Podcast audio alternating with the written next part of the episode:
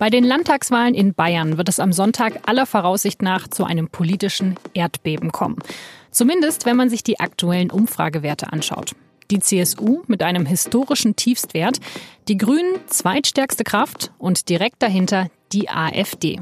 Aber wie zuverlässig sind Umfragen eigentlich? Und welche Auswirkungen haben sie auf das Wahlverhalten? Darüber sprechen wir in dieser dritten Sonderfolge von Auf den Punkt kurz vor der bayerischen Landtagswahl. Mein Name ist Laura Terbell und ich freue mich, dass Sie zuhören.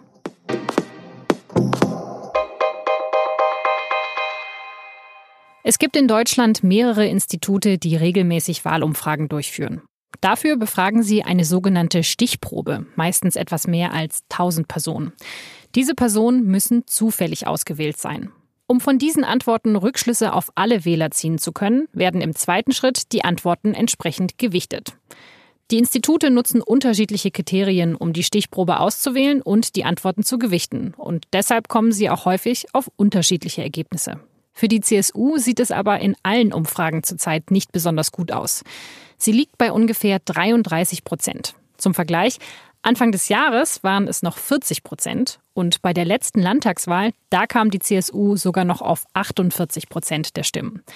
Aber von Umfragen scheint Ministerpräsident Markus Söder sowieso nicht viel zu halten. Umfragen, man muss sie nicht glauben, man darf allerdings darauf hinweisen, dass wir seit über einem Jahr bei nahezu jeder Umfrage eigentlich am Ende bei Wahlen ein anderes Ergebnis hatten. Und deswegen auch mein Wunsch, liebe Freunde, man darf Umfragen nicht ignorieren, das wäre falsch. Man muss aber auch nicht hyperventilieren. Und darum meine feste Überzeugung, wenn 50 Prozent der Wählerinnen und Wähler unentschlossen sind, dann lassen wir den Respekt den Wählern und Wählern gegenüber abgerechnet wird am 14. Oktober, liebe Freunde, und nicht in irgendwelchen Fernsehsendungen, Talkshows oder Publikationen. Das war auf dem CSU-Parteitag Mitte September. Für die CSU ist es in Umfragen seither aber noch weiter runtergegangen. Anfang Oktober kritisierte Söder dann die Politik in Berlin. Sie sei schuld an den schlechten Umfragewerten. Und der frühere Ministerpräsident Edmund Stoiber, der hatte diese Woche noch eine weitere, ziemlich originelle Erklärung. Wegen der CSU habe es in Bayern einen unglaublichen wirtschaftlichen Aufschwung gegeben, der viele Menschen aus anderen Bundesländern anlockt. Und die Zugezogenen, die seien eben keine großen Freunde der CSU. Der SPD geht es allerdings nicht besser. Die liegt in Umfragen nur noch bei ungefähr 11 Prozent. Ihre Spitzenkandidatin Natascha Kohnen, die argumentiert deshalb ähnlich wie Söder und hofft auf die noch unentschlossenen Wähler. 11 Prozent, ja, das ist eine echt harte Zahl für uns. Wir wissen aber eben auch, dass weit über 50 Prozent der Menschen noch überhaupt nicht orientiert sind, was sie eigentlich machen werden bei dieser Wahl.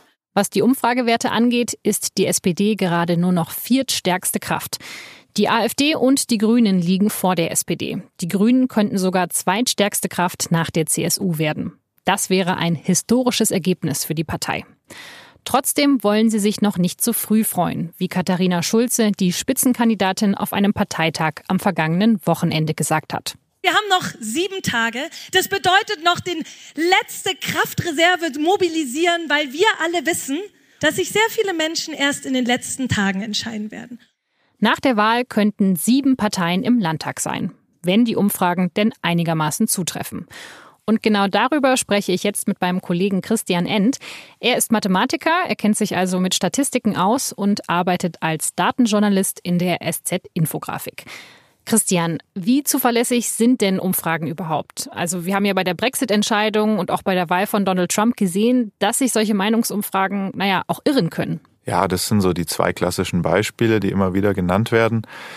Generell kann man sagen, dass Umfragen so schlecht nicht sind und bei den meisten Wahlen relativ gut hinkommen.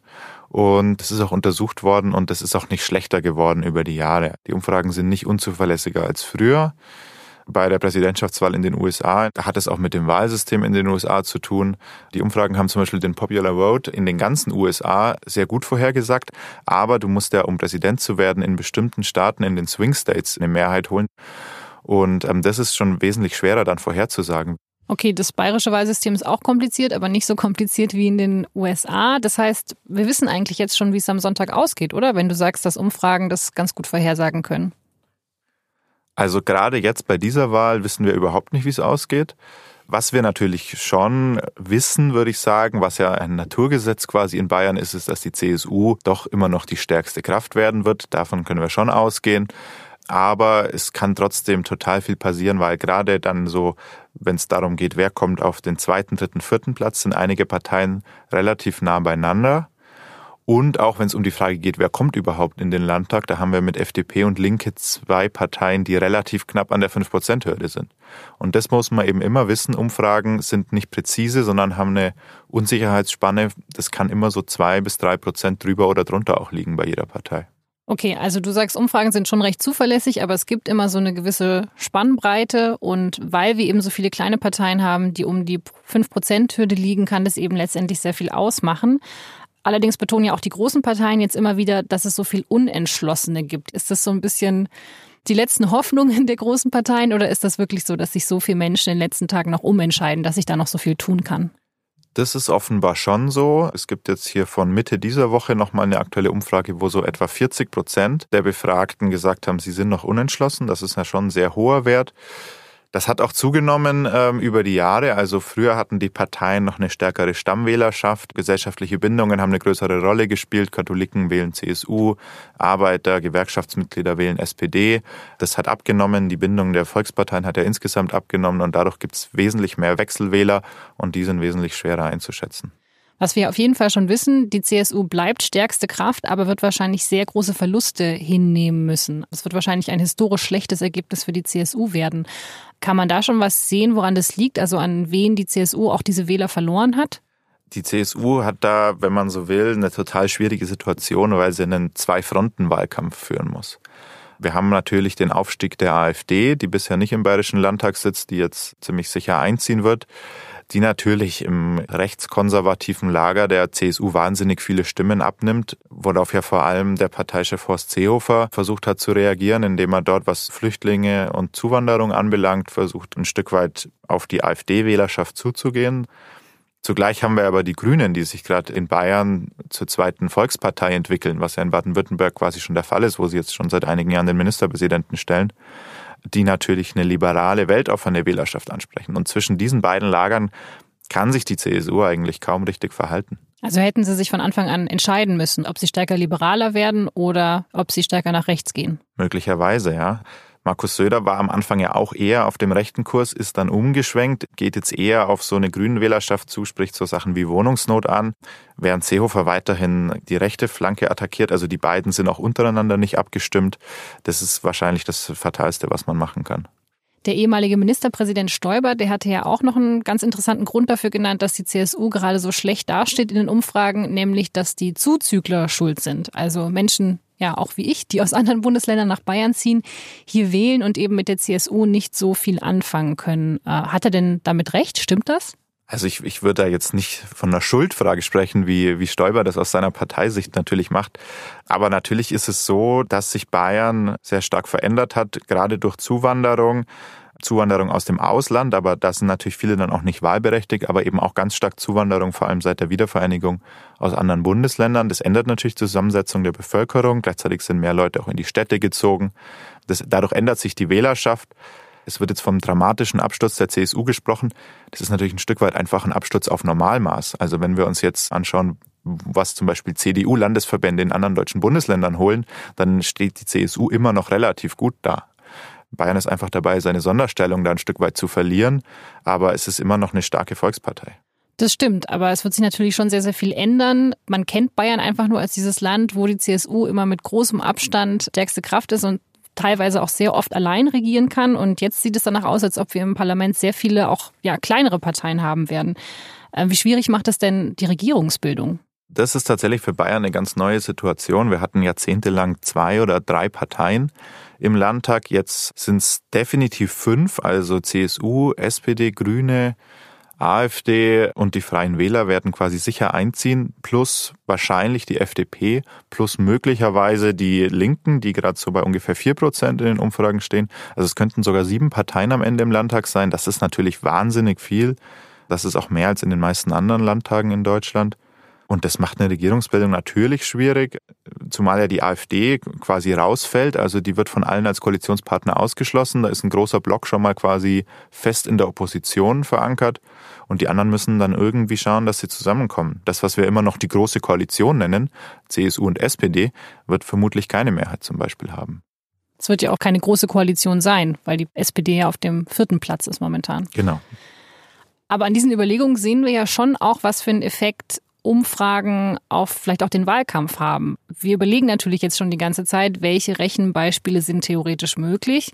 Kann man da nicht auch sagen, dass diese Meinungsumfragen den Wahlkampf sehr stark beeinflussen?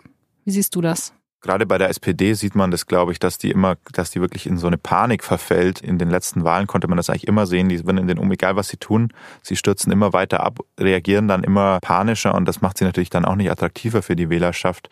Bei CSU und Grünen hat man tatsächlich das Gefühl, da findet gerade so eine Annäherung statt, weil beide auf die Zahlen gucken und merken, hm, vielleicht müssen wir zusammenarbeiten, vielleicht ist sonst kaum was anderes möglich im Landtag. Und da hat man jetzt zum Beispiel im, im TV-Duell auch gesehen zwischen Markus Söder und Herrn Hartmann von den Grünen, dass die jetzt nicht so wahnsinnig aggressiv aufeinander losgegangen sind. Also da spielt es sicherlich eine Rolle, was Sie auch aus den Umfragen rauslesen können.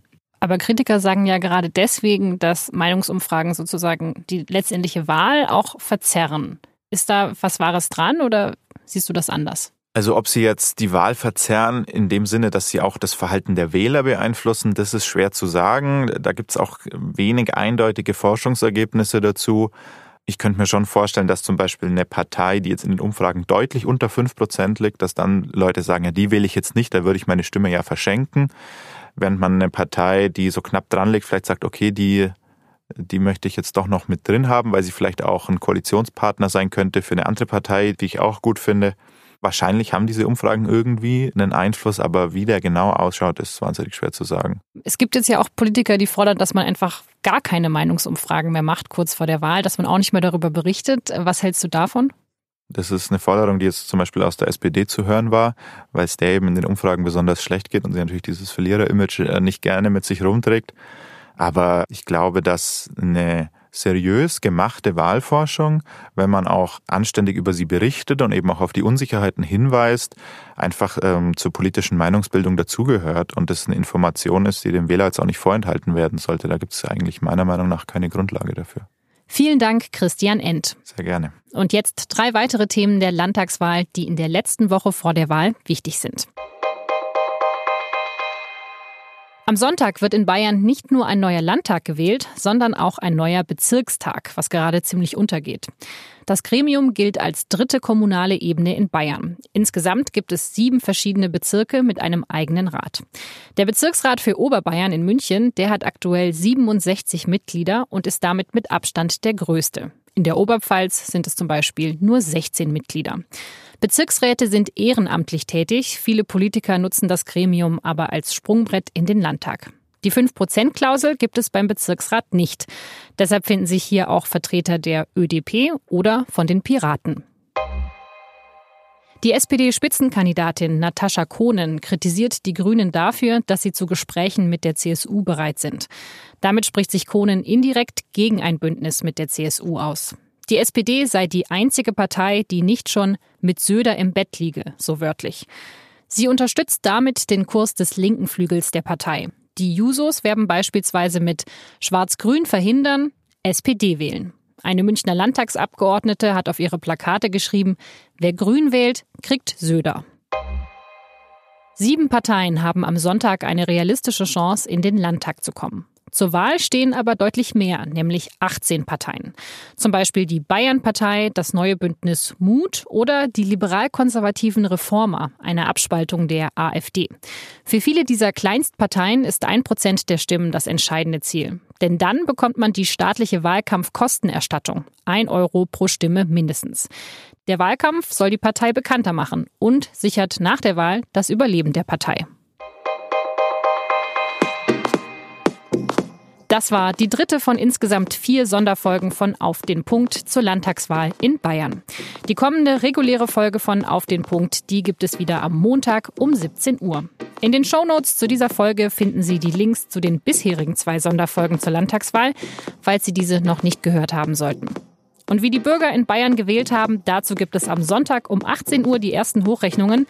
Alle Infos dazu auf sz.de. Dort gibt es auch schon ab Sonntagmittag einen Live-Ticker zur Wahl. Ich wünsche Ihnen ein schönes Wahlwochenende und bis bald.